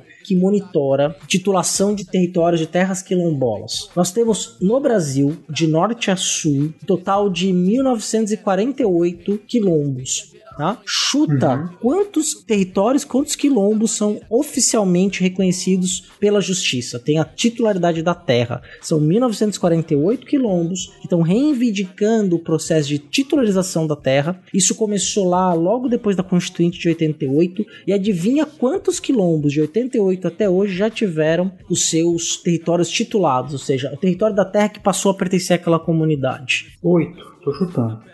é um, um, pouquinho mais, né? É, de 1940, existem 1948 quilombos no Brasil. Destes, 181 quilombos são titulados. 1.767 quilombos estão em processo de titulação e tá parado. É desde 2004 estão esse mesmo processo, é esses mesmos 1.767 quilombos em processo de reconhecimento. No Brasil, por exemplo, nós temos 399 quilombos em processo de titularização no Maranhão, com 57 titulados. Quilombos titulados para o estado do Pará, que é o que tem o maior número de quilombos titulados no Brasil, que são 66. Em Minas, existem 249 quilombos. Beraba, Chuta numa das regiões que acumulou uma das maiores contingentes populacionais escravizados, quantos territórios quilombolas são titularizados desses 249? Não sei, cara. Oito de novo, gostei desse número. É, quem dera, zero. Zero, meu Deus. Nenhum território quilombola é reconhecido como território quilombola juridicamente no Brasil. De 249, nenhum. Né? Quer dizer, então só pra vocês terem aí a dimensão, quer dizer, no Mato Grosso também não tem nenhum, no Amazonas são três, mas também não tem nenhum titulado. Pra vocês terem uma noção ainda, no Tocantins 33, vai ter o link, tem um infográfico bem interessante, tem links para direitos quilombolas, publicações, e também sobre a questão dos indígenas, relação entre indígenas e comunidades quilombolas, que tem relação de ajuda de conflito. Então é, é bem interessante as informações contidas nesse da Comissão Pro Índio. Então esse infográfico é extremamente informativo, mas só para vocês terem uma noção né, de como que pessoas que estão há gerações tentando reivindicar um território que foi conquistado para aquelas pessoas que heroicamente, vamos dizer heroicamente, fugiram e resistiram contra o processo de escravização. Não, a gente pode falar heroicamente, sim. Heroicamente, que- heroicamente. é, são heróis da liberdade, eu diria, que devem ser reconhecidos hoje em dia, celebrados, né, reconhecidos juridicamente, né, a partir desses dados que você trouxe, celebrados. É uma luta secular de homens e mulheres para poderem viver a liberdade, a liberdade, né, cara? Uma luta que foi muito difícil, cercada de incertezas, né? A liberdade nesse período era uma condição muito perene, de repente ele estava tava livre, né? Não era fixo. Ele podia ser preso, ser reescravizado. A reescravização era uma- um, um grande temor até o, o final da escravidão, né? O sujeito ele temia essa coisa de estar livre e de repente ser preso, confundido, ser vendido como escravo. Isso aconteceu com um dos grandes abolicionistas e eu diria um dos heróis da história do Brasil, que é o Luiz Gama, por exemplo, né? Foi vendido erroneamente como escravo, mas muito por conta disso de que né, o- a escravidão estava impregnada em todos os aspectos da vida cotidiana e ligada a um estigma, estigmatizando as pessoas negras e seus descendentes. Então, Exato. reconhecer a luta dos quilombos é de suma importância dos quilombolas, né? E a existência dos quilombos é de suma importância, não só da perspectiva historiográfica, mas da questão jurídica, né? Toda que você trouxe pra gente, né? Que é um direito, né? Um direito, que direito, deve ser exatamente. reconhecido e celebrado, né? Isso que o Beraba colocou. É, são pessoas que resistiram a essa barbárie, né? Da escravização. Exato, E exato. aí formaram suas comunidades. E essas comunidades precisam sobreviver. E precisam ter garantias de que aquela terra, por exemplo, não vai, não vai ter uma expansão de pasto, ou vai ter um resort construído, como o caso de algumas comunidades quilombolas no litoral da Bahia. Sim. É, quer dizer, a gente tem ali uma dinâmica para as pessoas poderem sobreviver, terem uma atividade econômica, criarem seus filhos, passarem suas tradições. Então, um dos mitos da escravização é que quilombo não serve para nada. né? É um Uhum. mito, quer dizer, é totalmente errôneo. E como se eles tivessem passado. Acabou a escravidão, não tem mais sentido, né? Existir os quilombos. Na verdade, é isso. Eram camponeses, viraram camponeses empobrecidos, muitos deles com a expansão pro oeste da agricultura, pecuária, né? no século XIX para o XX, principalmente durante o século, século XX, muitos foram expulsos da terra, né? perderam. Por não ter, a partir de 1850, o Estado passa né, a cuidar mais dessa questão da posse da terra e muita, muitos camponeses, pequenos camponeses, perdem seu acesso à terra, muitos deles quilombolas ou descendentes de quilombolas. tá Cantar com as meninas enquanto germina o amor meio onírico, meio írico Meu espírito. Quer que eu tire de tua dor? Quer me voltar descarga de tanta luta? Adaga que rasga com força bruta. Deus, porque a vida é tão amarga. Na terra que é casa da cana de açúcar E essa sobrecarga frustra o gueto. Embarga e assusta ser suspeito. Recarga que puxa que igual Jesus No caminho da luz. Todo mundo é preto É, me foi. Simbora que o tempo é rei Vive agora, não há depois. Ser tempo da paz como cais que vigora nos maus lençóis é um dois, um dois, longe do playboy Como um monte de dois, forte como sóis No front sem bois, forte como nós. Lembra, a rua é nós. Tudo, tudo, tudo que nós tem É nós, tudo, tudo Absolutamente tudo. Tudo que nós tem é isso Uns aos outros. Tudo o que nós tem é uns aos outros. Tudo Tem outro aspecto dos quilombos que também não é muito conhecido, que a gente pensa sempre no quilombo lá no meio do mato, e fugido, e ninguém sabe direito onde é, mas os mocambos e os quilombos eles formaram em volta deles uma economia vibrante. Né? Eles faziam negócio com os camponeses livres e libertos que viviam em volta. No caso, você pega a corte no Rio de Janeiro, né? você tinha grandes quilombos urbanos, né? próximos à cidade, produziam, vendiam de maneira não oficial, mas que todo mundo sabia, e eles estavam ali, né, eram perseguidos e tudo mais pela polícia, mas eles desempenhavam um papel econômico importante também mostrando que é uma, uma resistência, mas também uma forma de integração econômica, né, de produzir mesmo. Então eles criam uma unidade produtiva, não é só ficar ali esperando, lutando, esperando acabar a escravidão de um jeito né, passivo. Eles estão, sobrevivendo. Uhum. Como aconteceu também depois que acabou a escravidão. Né? Eles também continuaram existindo e estão aí até hoje, justamente nessa pegada aí da sobrevivência. Exatamente, né? Tinha um quilombo, até eu orientei um TCC sobre isso, um quilombo em Bertioga, que nos anos 70 teve uma rodovia que passou, dividiu o quilombo, e aí a parte que ficou pro lado da Serra do Mar não tem acesso hoje ao mínimo, que é o saneamento básico, água, luz, né? A outra parte ainda tem, mas mesmo assim tem um condomínio fechado que faz fronteira, então é, os moradores do quilombo têm que ter uma autorização para entrar na praia que está no território do quilombola. é, o, o riso é de nervoso. Tá? Pra você ter uma ideia da, da, da, dimensão. Quer dizer, é território reconhecido. Esse é titulado, inclusive. Eu fui o primeiro em São Paulo a ser titulado. Uhum. E tem um condomínio de luxo. E aí eles têm que ter autorização para entrar na praia. Que, e a praia pertence ao quilombo. Olha o absurdo. Né? Quer dizer, que a gente vivencia no litoral de São Paulo, entre o norte de São Paulo. Não, vocês vejam então, ouvinte. Vejam não, vocês estão ouvindo, né? Vocês podem ouvir aí então que a gente tem uma situação. Nós estávamos falando do século 17, 18, 19 de repente nós estamos aqui no século 21, dependendo, de repente você está até ouvindo isso no século 22, né? enfim, a gente tem os mesmos problemas ainda, né? A gente vive essas consequ as consequências disso até hoje. Em, em, vários momentos que a gente tocou na questão da escravidão, a gente já falou dessas reminiscências, né? No esse episódio 36 mesmo, quando a gente falava da consciência negra, a gente resgatou essa reflexão das permanências da escravidão no dia a dia, né? E, e não, não só como consequência, por exemplo, com relação ao racismo, as relações de trabalho, né, que são sempre muito baseados numa ética própria da escravidão, né? Então ela tem muito paternalismo. Eu, eu costumo, quando dou aula para falar assim, do cotidiano da escravidão, eu, eu, falo muito do paternalismo, aquela coisa assim, o patrão que te dá um tapinha nas costas, chama pra um churrasco, mas você é sempre empregado, você sempre tem que ficar no seu lugar. E a mesma coisa com essa relação senhores-escravos, né? É, o jogo de poder ali é muito evidente. Por mais que o escravizado entenda aquele jogo e consiga algumas vantagens, ele sabe que a única coisa que vai libertá-lo daquilo é a carta de alforria, né? a liberdade de fato. E é a mesma coisa, aí eu dou esse exemplo. A mesma coisa, você tá lá com seu patrão e ele te dá um tapinha nas costas, chama pra comer um churrasco na chácara dele e tudo mais. Se você resolver acreditar que ele é seu amigo, você vai se dar muito mal, porque na verdade ele tá fazendo aquilo para te amansar o espírito para você ser um bom trabalhador, veste a camisa e a primeira oportunidade que ele tiver, você tá fora, né? Não tem nada de pessoal ali. Né? A gente pessoaliza muitas dessas relações de trabalho justamente como uma forma de violência de tornar a exploração mais cruel até, né, do meu ponto de vista. E isso é uma herança das relações escravistas. Quando a gente falava ali do Gilberto Freire e dizia assim, ah, mas tem muita violência e tal, tem essa violência também dessa exploração, quer dizer, essa coisa que parece muito amena e boa, bondosa, né, na verdade é uma relação cruel, paternalista mesmo, no sentido, eu, eu estou te dando isso para você obedecer. É o homem cordial do Sérgio Buarque de Holanda que muita gente não entendeu, né? é verdade. Esse é o homem cordial. Esse é o homem é cordial.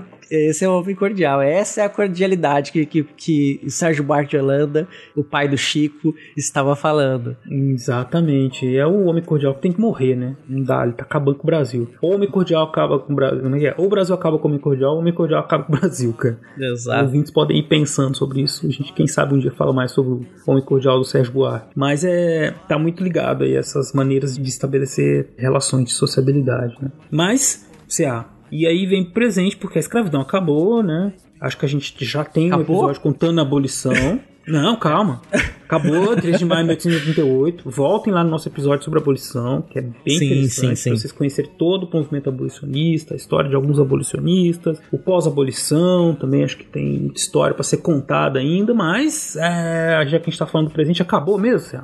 É, essa é a pergunta, não é? É, estávamos aí montando a nossa pauta, preparando-nos para gravar, e aí saiu uma matéria. O Sakamoto, o Leandro Sakamoto, publica no blog dele uma matéria com uma ação da polícia, Polícia Federal, em conjunto com fiscais do trabalho, de norte a sul do Brasil, que libertou quase 300 pessoas. Isso sim, 2021, tá, gente? Da condição Uhum. de escravizado. É, a gente tem um problema seríssimo ainda de no país inteiro pessoas vivendo em condições análogas à escravidão. Esse é o termo técnico, né? E um Sim, esforço sim. muito grande do Estado brasileiro, de pelo menos uns 20 anos pra cá, quase 30, tentando erradicar esse tipo de trabalho, né? É muito análogo à difícil. escravização, escravidão, porque a escravidão não existe como regimento jurídico, né, no Brasil. Então não, há, Uhum. não há escravidão no Brasil, né, o Estado não permite, né, não aceita, né. A escravização não é algo possível, mas então é análogo à escravidão, mas basicamente é aquele trabalho na qual a pessoa trabalha, e a única recompensa que ela tem é a moradia,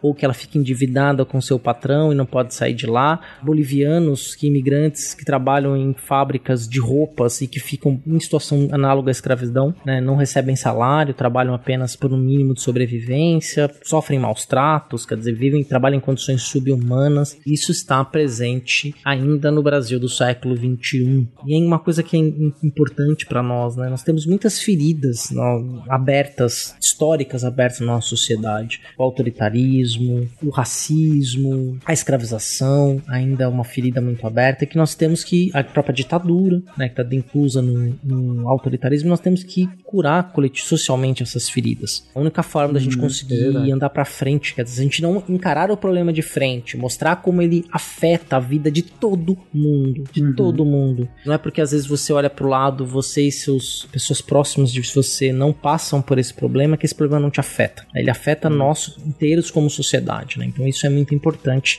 que a gente consiga resolver. Mas antes, a gente tá, você deve estar percebendo, né, ouvinte, nós estamos caminhando pro final. E aí eu vou levantar uma bola aqui para o Peraba e para você também. Você deve ter percebido que ao longo do episódio inteiro nós usamos sobremaneira a palavra escravizado, escravização e muitas vezes fugindo do termo escravo e escravidão. Obviamente que o termo aparece, escravo, escravidão, aparece, Lógico. mas nós usamos o- mais o termo escravização. Beraba, explica para o nosso ouvinte por que, que nós usamos esse termo. Bom, basicamente porque as palavras têm poder, né? Então, quando você dá nome para as coisas, você cria uma visão sobre aquelas coisas. Quando você chama um sujeito de escravo, você está meio que dizendo que a essência dele é aquela, escravo, né? Então, por uma opção intelectual, política, de reconhecer que é preciso reverter em todos os aspectos o processo de escravização, é muito importante que a gente mude o nome, a forma como a gente denomina determinados processos, determinadas condições sociais. Né? Então, o sujeito ele não é um escravo, ele foi escravizado. Né? Ele passou por um processo de escravização dentro de um regime de trabalho forçado. Então, esses tipos de posições são situações que vão aparecendo né, no, a partir do desenvolvimento de pesquisa, do debate no ambiente acadêmico, que nós reproduzimos, nós colocamos aqui nas nossas falas, justamente para que o poder dessas palavras seja direcionado para outras interpretações do passado. né? Então,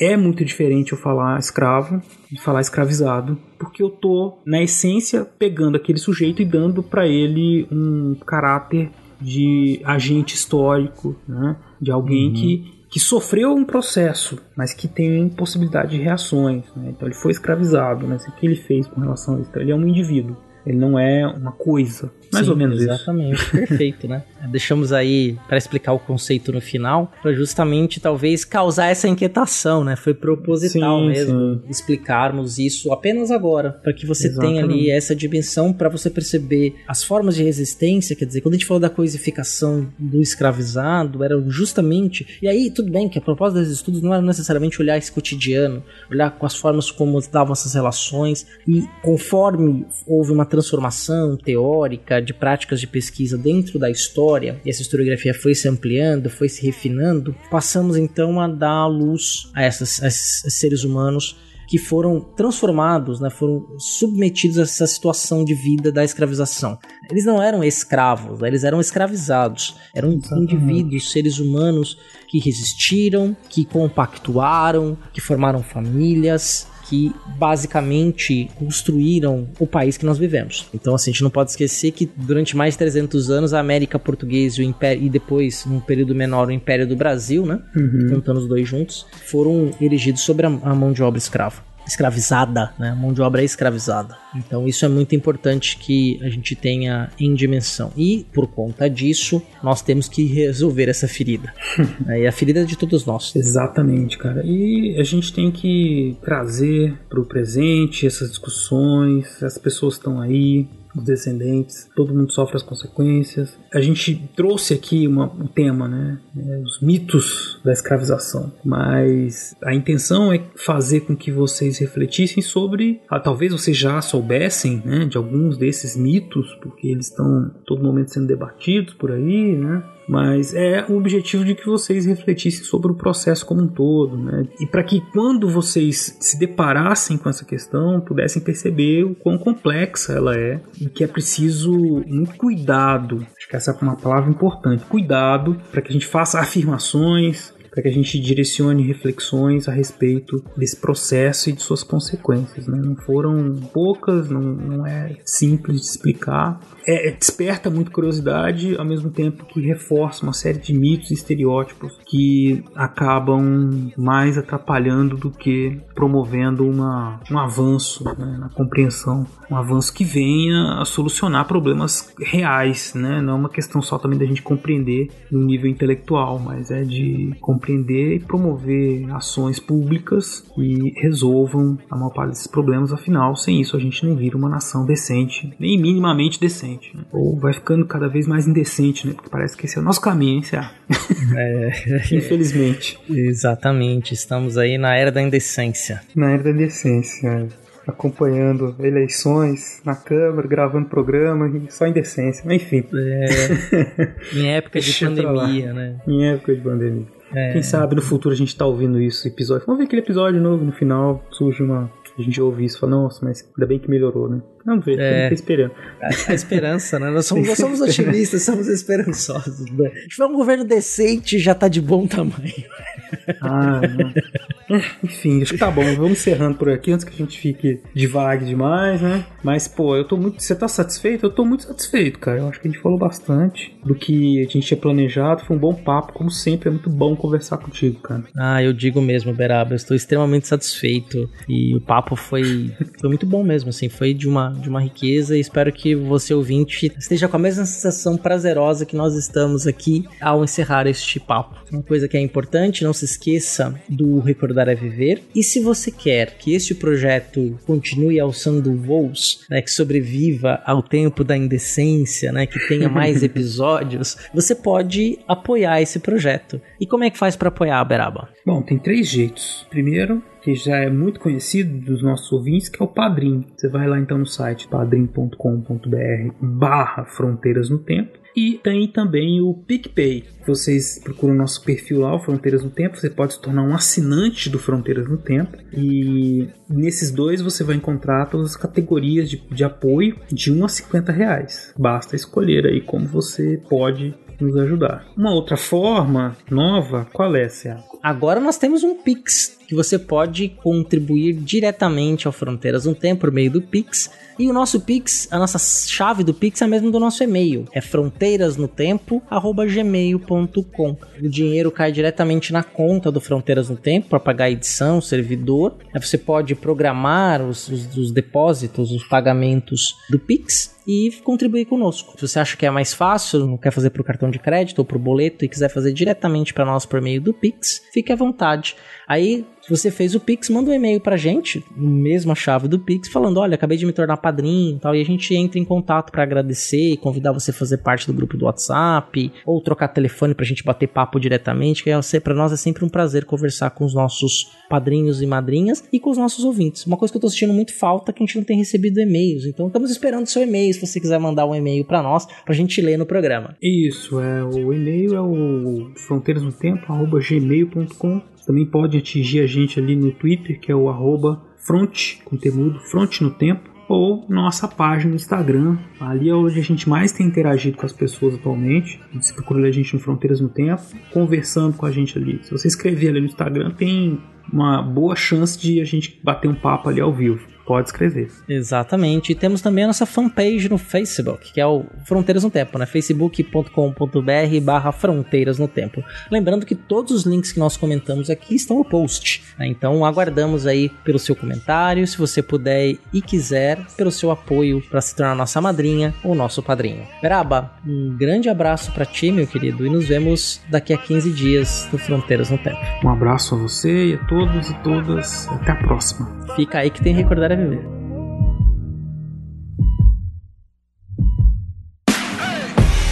Eu sonho mais alto que drones. Combustível do meu tipo, a fome. Pra arregaçar como um ciclone. Pra que amanhã não seja só um ontem. Com um novo nome, o abutre ronda, ansioso pela queda. Fim do mágoa, mano, sou mais que essa merda. Corpo, mente, alma, um tipo Ayurveda. Estilo água, eu corro no meio das pedras. Trama, tudo os drama sou um drama turbo. Conclama se afastar da lama enquanto inflama o mundo. Sem melodrama, busco grana, isso é usando em curso. Capulanas, katanas, busca nirvana, é um recurso. É o mundo cão pra nós, perder não é opção, segue. De onde o vento faz a curva, brota o papo reto. Não deixo quieto, não tem como deixar quieto. A meta é deixar sem chão quem? Rio de nós sem teto. Tenho sangrado demais, tenho chorado pra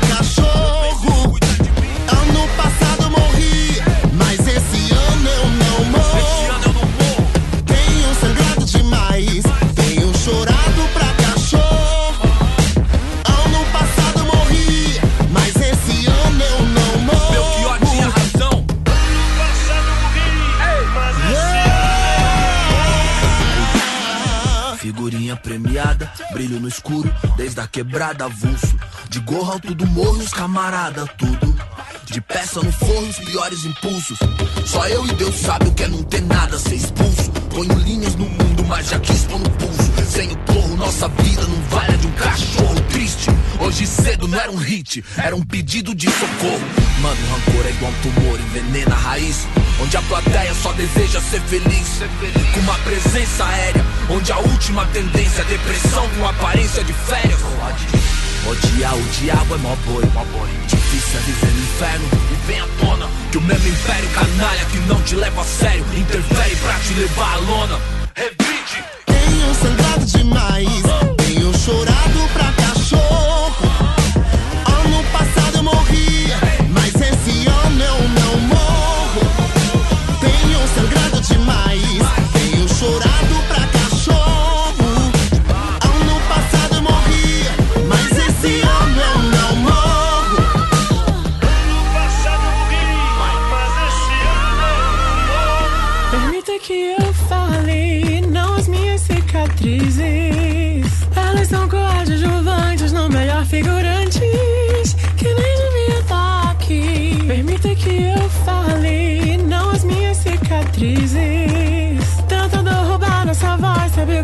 nós?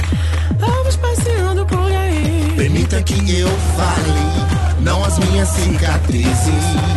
Se isso é sobrevivência, me resumir a sobrevivência. Roubar um pouco de bom que vivi. No fim, permita que eu fale, não, não as minhas cicatrizes. Achar que essas mazelas me definem é o pior dos crimes. É dar o troféu pro nosso algoz e fazer nós sumir. Tenho sangrado demais, tenho chorado pra cachorro. Ano passado eu morri, mas esse ano eu não morro. Tenho sangrado demais, tenho chorado pra cachorro. Mais importante que nunca. Ano passado eu morri, Mas mas esse ano eu não morro. Tenho sangrado demais, tenho chorado pra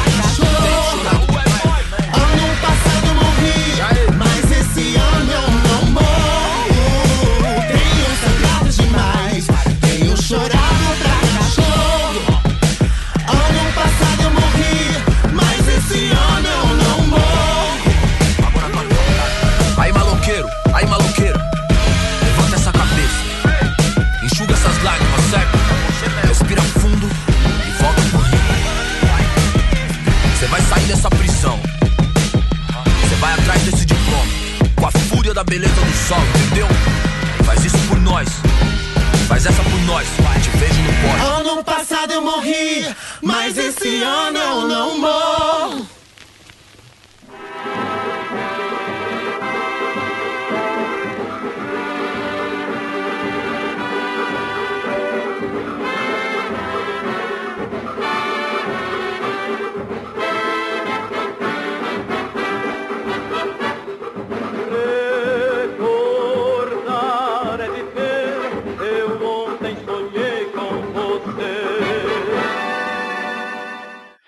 Crucificação? Sim. Ok. Depois da porta, fila esquerda, uma cruz cada um. Carcereiro? Desculpe, há um pequeno É, engano aqui. Só um minuto, por favor. Olhe sempre pro lado bom da vida. Mais de 40 anos depois de sua estreia, parece cada vez mais claro que a vida de Brian não é um ataque à religião, à igreja, aos livros sagrados, à figura histórica de Cristo, nada, nada disso. O grande e ainda atualíssimo alvo do filme é o fanatismo, não apenas religioso, mas também e sobretudo político ao apresentar o centurião sorridente e sensível que encaminha os futuros crucificados. O filme está cutucando a burocracia e o excesso de protocolos de um serviço público que tenta aparentar eficiência e simpatia para escamotear o total desinteresse pelas pessoas. Também na mira estão os sectarismos e a hipocrisia de certa militância. Na mesma sequência, enquanto Brian está na fila dos crucificados, vemos em montagem paralela uma reunião da Frente do Povo da Judéia, ou seria a Frente Judeia do Povo, ou ainda a Frente Popular do Povo da Judéia? Eles próprios passam o filme inteiro sem conseguir um consenso sobre o nome do grupo. Sem saber que Brian, que se integrara à facção, está em poder dos romanos, a frente insiste em discutir e rediscutir e trediscutir a melhor estratégia para combater os inimigos com, entre aspas, eficiência.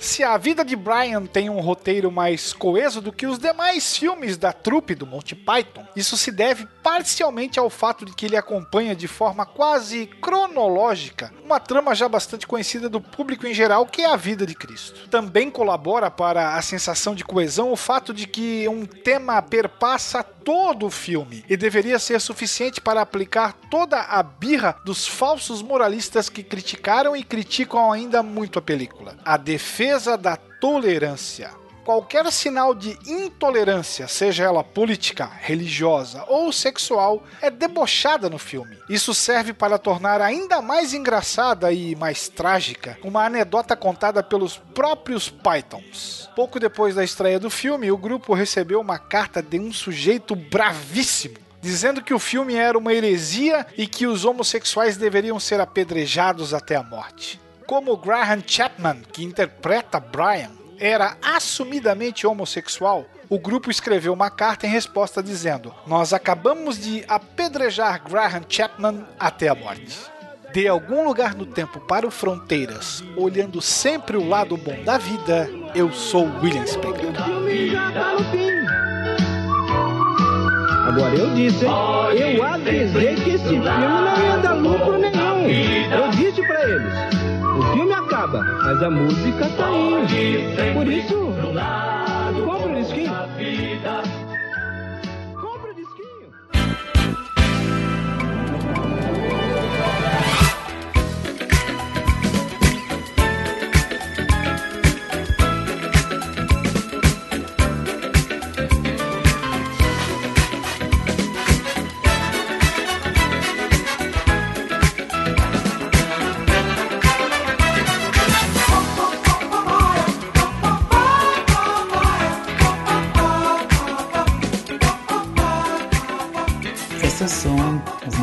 Os padrinhos que ajudaram com a sua contribuição para a produção deste programa. Adilson Lourenço da Silva Filho, Alexandre Estrapação Guedes Viana, Alexandre de Souza Júnior, Aline Lima, Anderson de Oliveira Garcia, Anderson Paz, André Luiz Santos, André Trapani Costa Pocignolo, Andréa Silva, Andressa Marcelino Cardoso, Arthur Henrique de Andrade Cornejo, Bruno Escomparim, Carlos Alberto de Souza Palmezani, Carlos Alberto Júnior, Carolina Pereira Leon, Ceará, Charles Calisto Souza, Cláudia Bovo, Eani Marculino de Moura, Eduardo Saavedra Lozada Lopes, Eliezer Ferronato, Elisnei Oliveira, Ettore Ritter, Felipe Augusto Rosa, Felipe Souza Santana, Flávio Henrique Dias Saldanha, Iago Marcondes, Yara Grise, Isaura Helena, João Carlos Ared Filho, José Carlos dos Santos, Letícia Duarte Hartmann, Lucas Aquel, Luciano Beraba, Manuel Macias, Marcos Sorrilha, Maiara Araújo dos Reis, Maiara Sanches, Moisés Antiqueira, Paulo Henrique de Núzio, Rafael, Rafael Alves de Oliveira, Rafael Higino Serafim, Rafael Machado Saldanha, Rafael Zipão, Rafael Almeida, Rafael Bruno Silva Oliveira, Renata Sanches, Rodrigo Olaio Pereira, Rodrigo Halpe, Rodrigo Vieira Pimentel, Rubens Lima, Senhor Pinto, Wagner de Andrade Alves, William Skakwet, William Spenger e o Padrinho Anônimo. Muito obrigado a todos e todas vocês. Pra outro lugar, fogo eterno pra consumir o inferno fora daqui.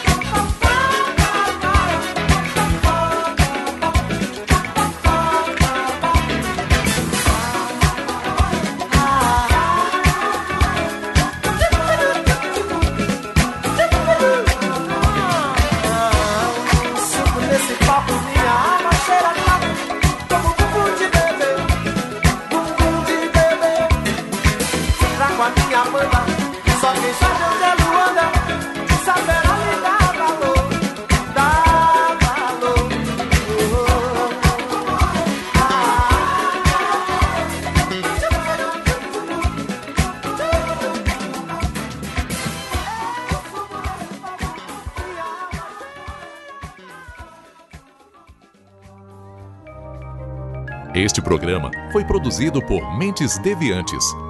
deviante.com.br